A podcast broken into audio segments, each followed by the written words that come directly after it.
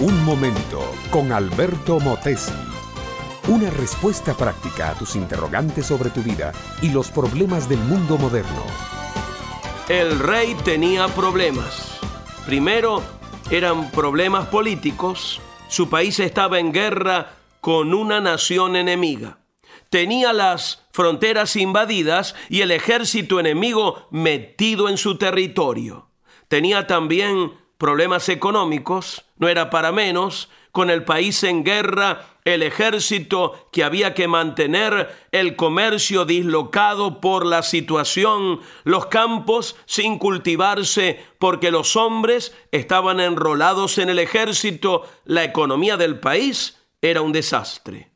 También tenía problemas de familia. Su yerno David era aspirante al trono y Saúl, el rey, sabía que tarde o temprano su corona caería de su cabeza para ser colocada en la cabeza de David.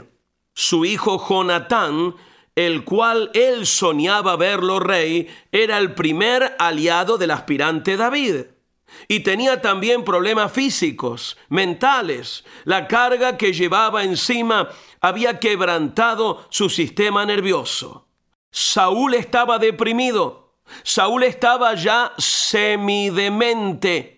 Antes había sido un hombre fiel. El profeta Samuel había sido su consejero, su guía espiritual, pero Samuel ya había muerto y el rey había quedado solo, solo con su tremenda carga emocional esa que al fin de cuentas cada uno debe aprender a llevar solo. Y en ese estado depresivo, el primer rey de Israel va a consultar a un espiritista. En vez de ir a Dios, en vez de enmendar rumbos y buscar el consejo de la palabra de Dios y de los profetas, en el colmo de los desatinos, Saúl consulta a una adivina ¿Cuál fue el resultado?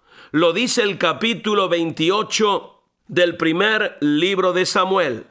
Saúl recibió la reprobación definitiva de Dios y una sentencia de ruina y de muerte.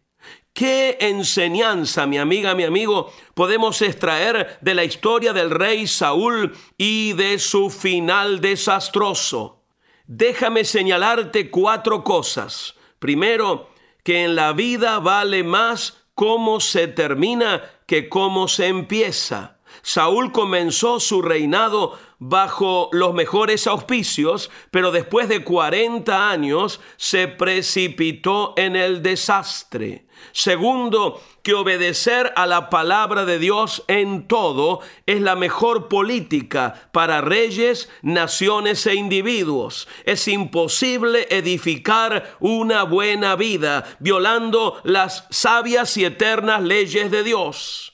Tercero, que la consulta a adivinos, espiritistas, psíquicos, quirománticos, nigrománticos, hechiceros, brujos, es un error mortal. Todas esas actividades están bajo la condenación de Dios.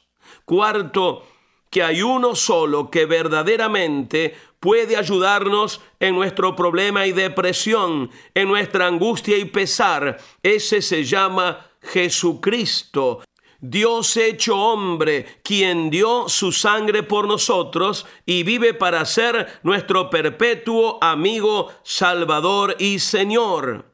Hoy hay una peligrosa euforia por consultar a psíquicos. Por cierto, estas damas y caballeros han logrado montar un formidable negocio explotando la candidez de la gente, pero es algo condenado por Dios en su palabra. Todo lo que necesitamos lo podemos encontrar en Jesucristo, el Hijo de Dios, que nos ama entrañablemente.